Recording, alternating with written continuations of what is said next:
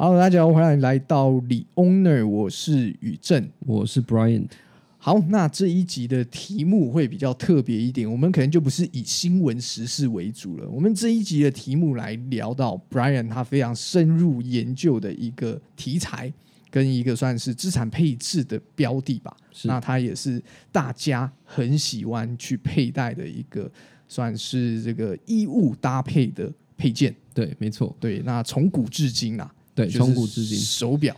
对哎，对，手表在这几年其实也有非常非常大的转变的嘛。是那我觉得啊，要以 Brian 他自己有在收藏的这个角度，然后以玩表的这个角度来跟大家分析说，哎，哪一些手表的品牌它是还不错的，可以值得大家去关注，或者是它有办法成为资产配置的标的，或又或者是它的品牌价值很高，有办法让你在比方说一些比较好的场合，或者比较 high level 的场合去做佩戴啊，你可以选择哪一些表款。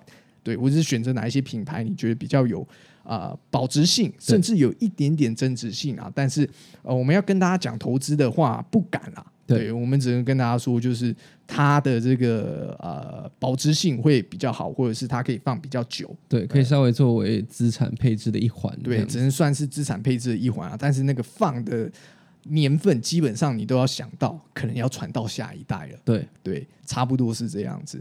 OK 啊，那我们今天就主要来聊一下，大概有哪一些品牌？为什么我会我们会觉得这几间品牌会呃觉得会比较好啦？是那第一个就是我们会讲到啊、目前大家应该都非常熟悉的劳力士嘛，对楼雷。没那错。楼雷这一间品牌，它的历史也算是非常悠悠久，对不对？对，劳力士它其实制表时间非常的悠久。那一开始他们是以工具表为出发点。什么是工具表？其实是为了一些修缮东西的师傅要看时间，或是一些军人，然后或是一些潜水夫等等的。所以它真的是拿来做工作的时候所当成的一个工具，所以叫做工具表。当时的劳力士它不会用贵金属去制作，就是用不锈钢，然后去做一些价格其实蛮便宜的手表，然后呃，他们 focus 很多就是在这个潜水。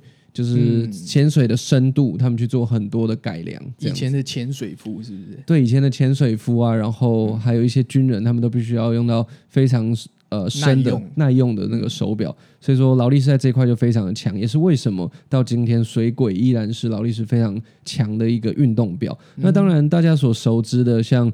呃，他们的 Presidential Watch 就是有历代有很多总统或是呃梵蒂冈的呃主教教啊，主，对对对对，主教。他们都会带的一款是劳力士他们的呃绅士表，嗯，所以是适合配西装穿衬衫的。那这个也深植人心，所以说他们有两个非常成功的系列，一个是运动的潜水系列，一个就是绅士的西装系列。这样 OK，那劳力士这个品牌，一来是它真的，它真的有它呃历史悠久，然后就是像你讲的，以前可能是相对偏国民表一点的这种品牌，但是它不止国民表，它还是有做到像你说的美国总统，对。然后这个梵蒂冈的呃大主教的佩戴的表款、啊，对，而且其实当时蛮有趣的，总统啊或主教会去佩戴劳力士，就是因为劳力士没有那么贵，因为以他们的身份跟他们在的位置，不可以去佩戴 PPAP、哎对对对这种最顶尖的表，那大家可能会觉得他坑很多钱之类的。对，对很奢侈，所以说他们选择佩戴一个类似不卑不亢的劳力士对。这样子。那延伸到现在这一个年代，哎，劳力士为什么会变得就是好像大家要这个手戴楼雷，你才是最初阶入门的一个进到另外一个层次？对，其实像我们上一辈开始，就很多人都很喜欢戴全金的劳力士了。其实从我阿公开始就是，从那时候开始，大家就觉得，哎，全金的劳力士就是贵气，那至少要戴半金的，或戴啊对对对劳力士就是一个财富的象征。是你成功了，衣锦还乡，一定要开个哎然后戴个楼雷这样对子。面度加楼雷，对，啊，这是一个成功人士的标配。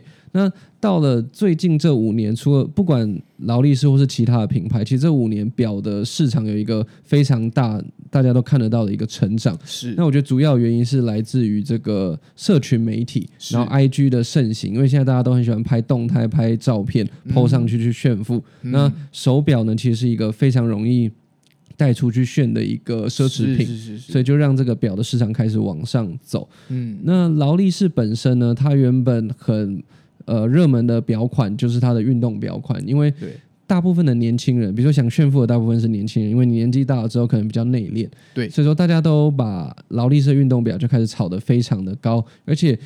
大家开始炒作之后呢，劳力士我觉得有做一个饥饿行销，就是你走进他们的专柜，永远都看不到手表，哎，真的哎，对，架上都是空空如也。你现在去全台各大的劳力士直营店或是专卖店，你绝对看不到手表的，对不对？对你现在只能看到女表，或是我所说的比较成熟的那种西装表款，是你是看不到任何一只运动表的。嗯，对那他们的这个运动表市场其实非常稳。如果你从呃六七年前甚至十年前入手了一只最基本的黑水鬼，那时候定价也比较低，因为他们每年会调涨嘛，嗯工资调涨，定价就调涨。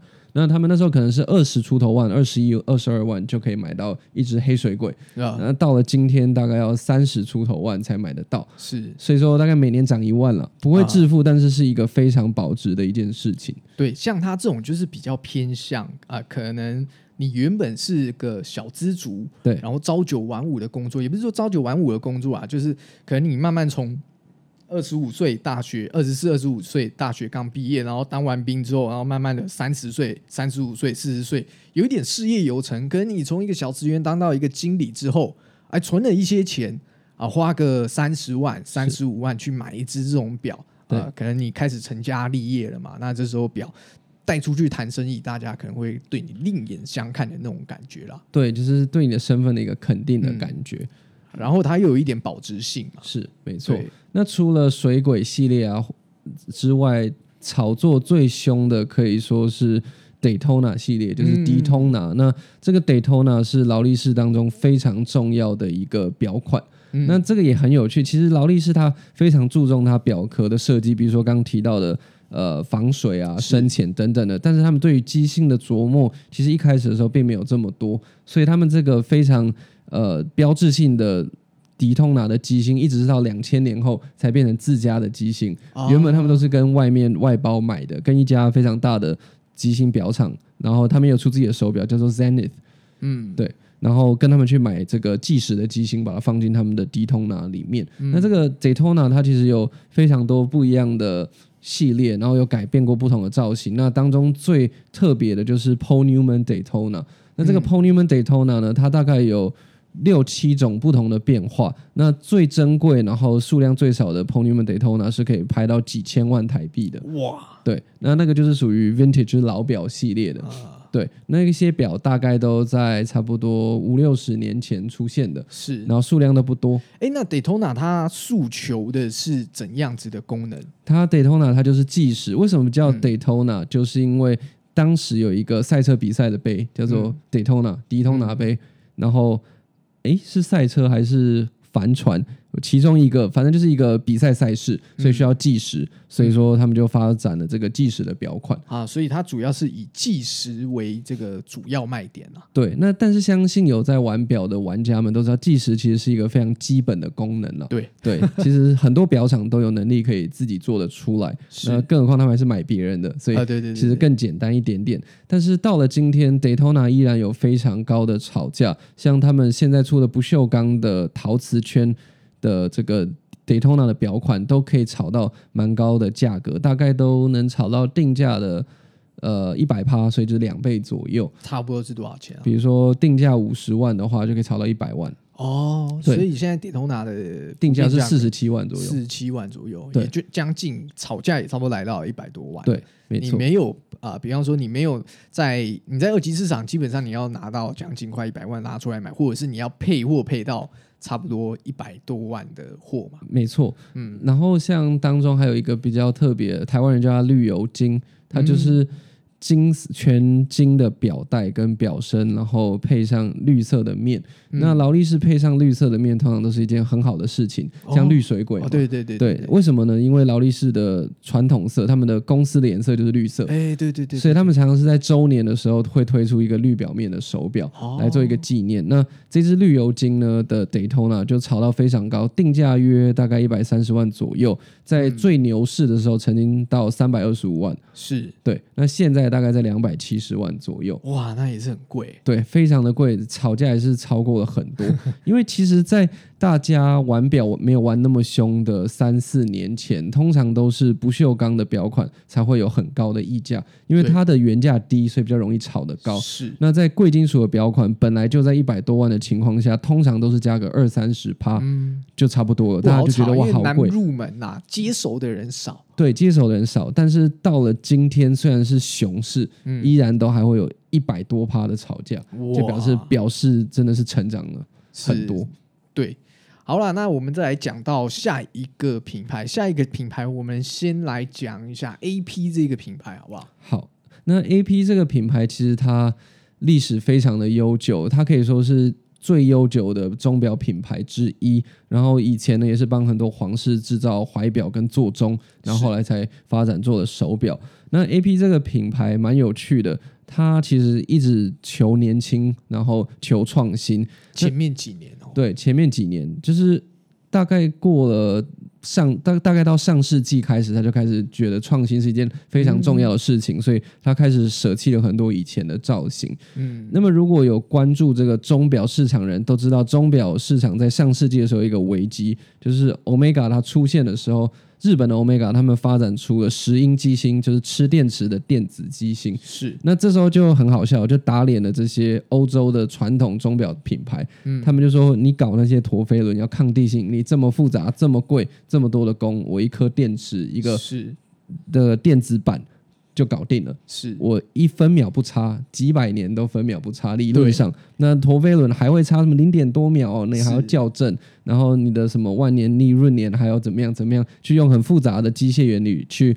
改善这些问题，那在石英表上完全没有。那嗯当这个石英机芯放上了这个比较漂亮的表壳、贵金属什么的，那它理论上就变成了一只完美的手表。对，所以这时候就对这个欧洲的传统表厂有一个非常重大的打击。那那时候 A P 就挺身而出，嗯拯救了大家。那时候 A P 呢，他做了一件事情，他请了呃钟表史上第一个真正意义的钟表设计师，因为以前嗯其实是没有这个钟表外形设计师这个职位的。是，大家 focus 的都是机芯啊，表就圆的嘛，嗯那你装得进机芯就好了。比如说机芯很大，就做大一点。啊，那他们请了一个非常有名的叫 Gerald Genta 的这位钟表设计师，然后设计出了他们的第一个运动表款，叫皇家橡树，就是嗯 Royal Oak。那是在一九七零年代的时候发生的事情。八边形的，，对，八边形的一个手表。那这个手表它上面有很多螺丝，那那个螺丝呢，其实跟工业革命啊、工业起飞是有一个非常大的关联。然后是，呃，他们就把这个元素弄进去，就像卡地亚的那个钉子也是因为工业革命所以去做的。嗯那还有这个这个 Joel Jenna 从小非常喜欢看潜水夫潜水，然后古代的那个潜水的头盔呢，就之前是之前有很大那个螺丝，对很大的螺丝，所以他就把这个 idea 放上去。啊，这个 Royal Oak 上面，所以就变成了一只非常运动，然后有别于一般圆形表的一个手表。嗯那这个手表刚出来的一两年，其实大家都不太喜欢，卖的不太好。所以很有趣的是，AP 呢还把这些手表都分给员工当年终奖金。哇，对，那时候拿到应该都很开心，嗯但是过了两年之后就爆发，就是这个市潮就爆发起来，因为 A P 就一直重新打造，然后就说我们卖的是一个经典传承，然后我卖的是一个高端的运动生活或高端的 casual 的生活，不一定表就是这么严肃这么老派。是那在两年后，这个效果就起来了。那其他品牌像劳力士，呃，像劳力士还有其他的运动品牌，本来就在做运动手表的品牌，都吃到了这波的红利。哦，然后后来 PP 把 Gerald Genta 挖过去，就创造了鹦鹉螺。嗯，对，所以说其实就算 AP 救了整个欧洲的这个市场，手表的市场。它算是整个机械表的救星啊。对从石英表出现之后，没错，那后来 AP 又经历了自己的一个低潮，对，就是它的产量那时候是十万只表左右。其实以钟表来说，产量也不算特别的大，但就是它大量的开发。呃，各个国家的经销点，嗯，那这些经销商就良莠不齐嘛，然后每个人有每个人的经营方式，就让 A P 的价格变得非常的乱。有时候你在经销点可能用六十万就可以买到，但你在总代理要一要一百万，所以就有差不多哦三四十趴的折扣。是那这样就导致 A P 的一手跟二手市场都非常的混乱。然后在这样子的情况下呢，其实要维持一个手表价值就非常的不容易，因为市场就很乱嘛。再来 A P 那时候大肆的跟各种东西做联名，我用东西去形容，就是它跟一个。呃，三百年的医院也可以做联名，然后它跟一个篮球员也可以做联名，就是它 各个产业、各个东西，孤儿院什么都有联名过。哦，是哦，对。然后安徒生也有，就都已经过世的人都可以去找基金会去做联名，这样。那他每一个都限量，就变成有一点像放养的孩子，所以每个限量的东西都没有价值。嗯。那那时候就打乱了它的整个市场，但是在差不多五六年前开始，A P 就。不再跟所有的经销商续约，合约到期就收回来，然后在世界各地他们认为重要的地方架设这个专卖店，嗯，直营专卖店。像现在台湾呢，就是只有三间专卖店：一零一、信义原百跟台中的原百三间专卖店。那他们的生产量就变成两万，嗯，然后控制量，然后控制销售的方式之后，他们的价格就开始有非常强势的回归，嗯，这样等于就是它回归到就是。走的就没有那么的平民化了，它不是以量取胜，它慢慢把呃这些价格的主控权收回来。对，那量慢慢的缩小之后，它又变成直营店，价格也比较好 handle。对，对，那你也可以慢慢的在这个二级市场把价格做上来没错。OK，那这就属于比较偏 AP 的市场。那再讲到下一个，我们认为比较好的品牌啊，我觉得先讲这个 Richard Miller 这一个品牌好了。好，这个 Richard Miller 这个品牌呢，它很有趣，它是一个非常年轻的品牌，品牌历史大概二十几年左右而已。然后它原本是由 AP 扶植的，就 AP 有一个钟表学院，叫做 AP 钟表学院，那里面培养了非常多的钟表师傅。是那。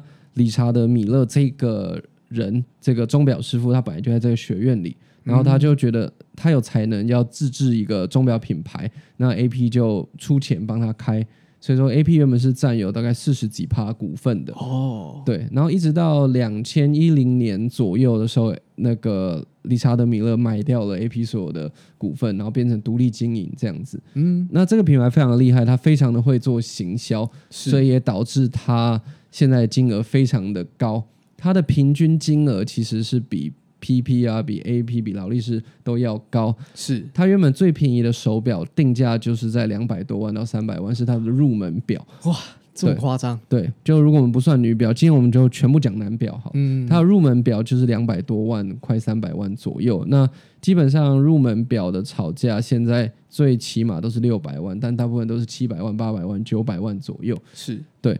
然后它成功的原因是技术面的话，就是它抗居力的一个特殊的技术。抗居力就是啊，比方说我们坐飞机或者是开赛车嘛，你变成你在那个很高的速度的时候，它会有一个离心力，那种离心力的感觉。那个离心力其实会影响到你手表里面的结构。对对，就比方说哦，我现在速度开很快，你会有那个后坐力嘛？对，开车会有那个后坐力，那你手表里面的零件可能会因为那个后坐力而。弹飞之类的，对，没错，因为那个零件在越好的手表里面，零件做的越细，然后每一个齿轮的打磨都做的非常的细，所以你很剧烈的震动，它就会脱轨啊，或是就会震碎，那你就会影响到机芯的运作。但 Richard Mille 这位师傅就很厉害，他就做了一个非常抗居力的手表做的机芯，然后并让很多的运动员去佩戴，比如拿去打网球啊、美式足球，然后。还有去让人家马拉松赛跑等等的，就是去做一些极限运动，然后戴完就是运动完之后，手表都还是完好如初，机芯都可以正常的运作，那就让他们声名开始声名大噪。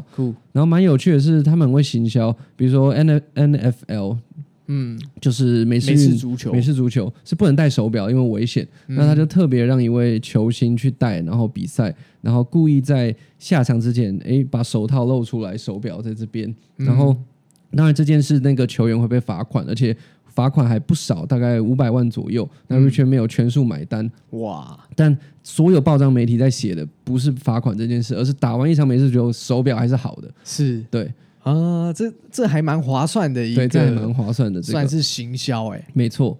而且他的这个。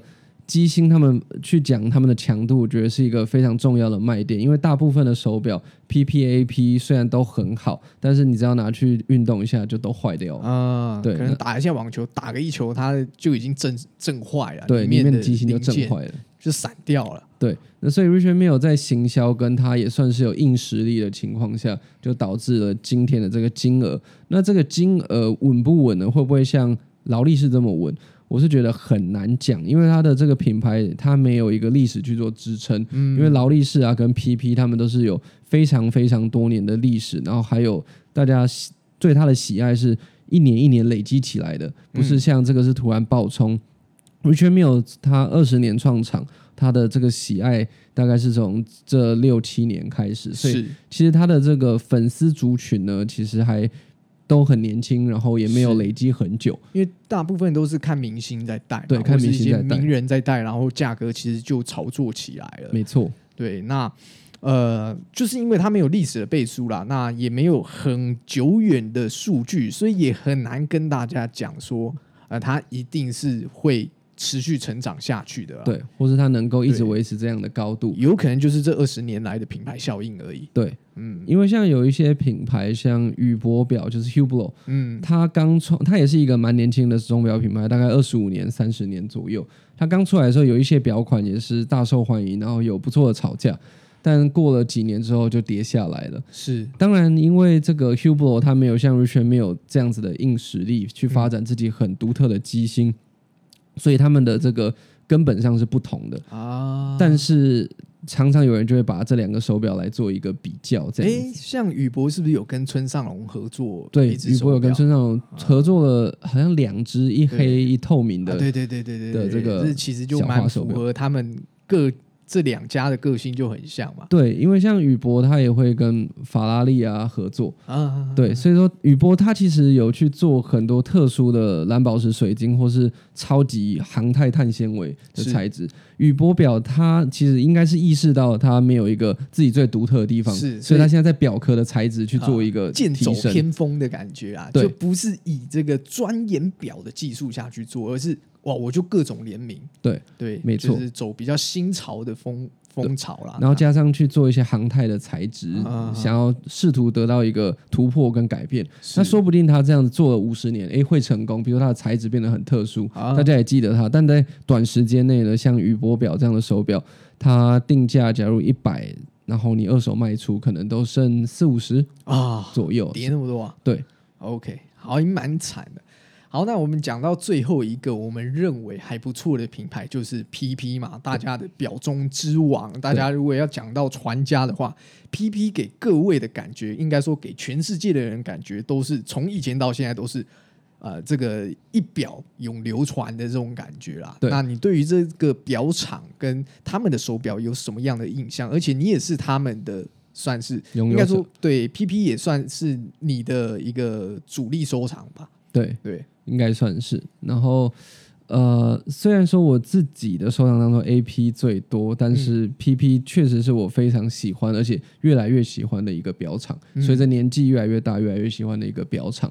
那 PP 它很特别，就像刚刚于正讲的，它一直主打的都是传承，然后都是永流传啊，一代传一代的感觉。所以在它的广告当中，从来没有请过任何一位大明星，对。因为他认为每一个明星都配不上这个品牌，然后这个品牌也不想被任何一个明星定义，是。所以他永远广告都是背面的父子。对，他永远就是一个父亲加一个儿子，那真的就会让人很想买。对，真的就是一个传承的概念，然后嗯这种的这个品牌形象就深植人心。是是这样，所以他一路走来，除了草创时期一定会有一些辛苦的地方，慢慢的其实都蛮稳的。很稳健嘛。对，然后从那个石英手表的危机走出来之后，PP 也就是走的最好的手表之一。就持续一直稳坐表王的位置了。对，那我觉得 PP 蛮聪明的是，他们虽然一直说传承，然后跟传统，但是他们也懂得与时俱进。所以就像我刚刚讲，他们也挖了那个皇家像素的设计师 Gerald 是 Genta 挖去 PP 帮他们设计了鹦鹉螺。是那现在这个鹦鹉螺呢，就是 PP 在现今的市场当中炒价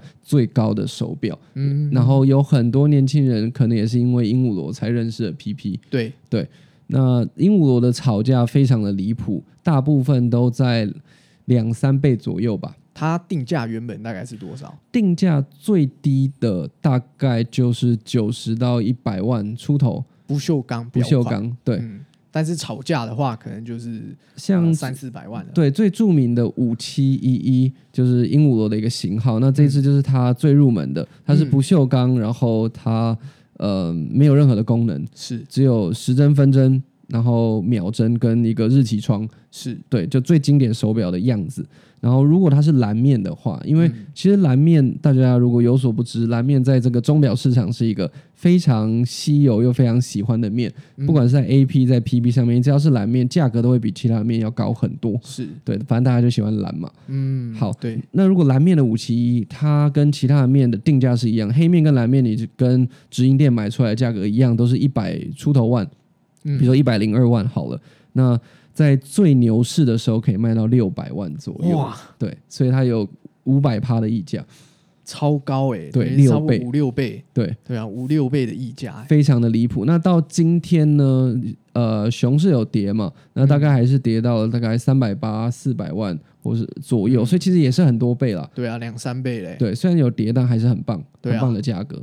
OK，那以 PP 来说的话，我个人觉得它的品牌故事跟传承是做的最好的。那你刚刚讲的这个鹦鹉螺，算是它比较偏向入门系列版本的嘛？等于是说它呃入门系列就可以达到了这个三四百万的价格，但是它中等系列嘞，它的中等系列有一些稍微有多了一些复杂功能，但又没有那么复杂的。那这个价格的 range 大概是从两百到八百、九百左右，里面可能会有世界时区啊，会有万年历等等的，会有一些不同的组合搭配。嗯那这些手表它不一定每只都有这么好的炒价，嗯，有的时候你可能买五百万的一只具有几样功能的 PP 手表，那你在卖出去的时候大概剩四百万左右。OK，对了解。好啦，反正今天就是聊了这四个品牌嘛。第一个我们讲到的是什么？是劳雷，对劳力士。第二个讲到的是 AP AP，第三个讲到的是理查德米勒，第四个讲到的是表王 PP。这四个牌子是我们目前认为在整个钟表市场看起来价格相对稳定，而且还有可能做到资产配置的东西。当然，理查德米勒相对。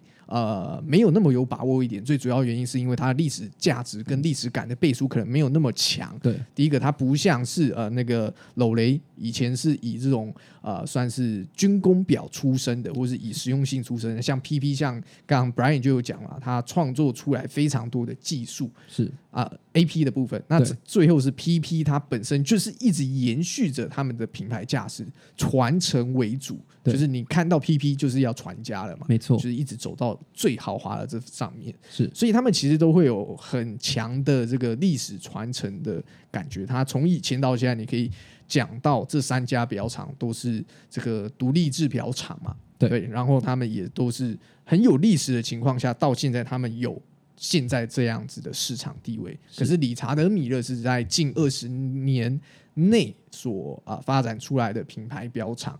那主要是以这个呃比较偏吵架为主的这种呃感觉啦，对，而且很饥饿行销。对，非常非常的饥饿行销。那它是不是有办法成为资产配置？这个我们自己也打一个大问号啦。对，因为对它真的进入大众的视野也不过六七年。嗯，然后这四间表厂就是我们刚刚有讲到嘛，就是最主要它，我刚刚可能有简单提一下，这四间表厂都是属于独立表厂。对，对，那独立表厂跟其他的集团表厂比起来的话，他们的这个稳定性好像就相对高一点，对不对？对，没错，因为其他像 Swatch 集团啊、嗯。立丰集团都拥有非常多的手表公司，是，那他们的大方向跟决策就会被总部影响很深。那这些独立的制表公司，他们就可以继续坚持维持传统。嗯，对，那有利有弊，就是呃，有的时候你大集团收购进来的时候，可以让一个原本没有那么厉害的表厂，因为资金跟研发的关系，一下进步很多。是但是如果你本来就很厉害，我还是觉得是独立制表会比较好，因为你可以维持你本来想做的事情。OK，大概了解。好了，那我们今天这一集最主要聊的就是简单的跟大家带过一下，因为就是呃，这这近五年、十年来的钟表市场，真的是一路飙涨到现在。那到底为什么会这样子？那我们可能未来的集数会再拉出来跟大家谈。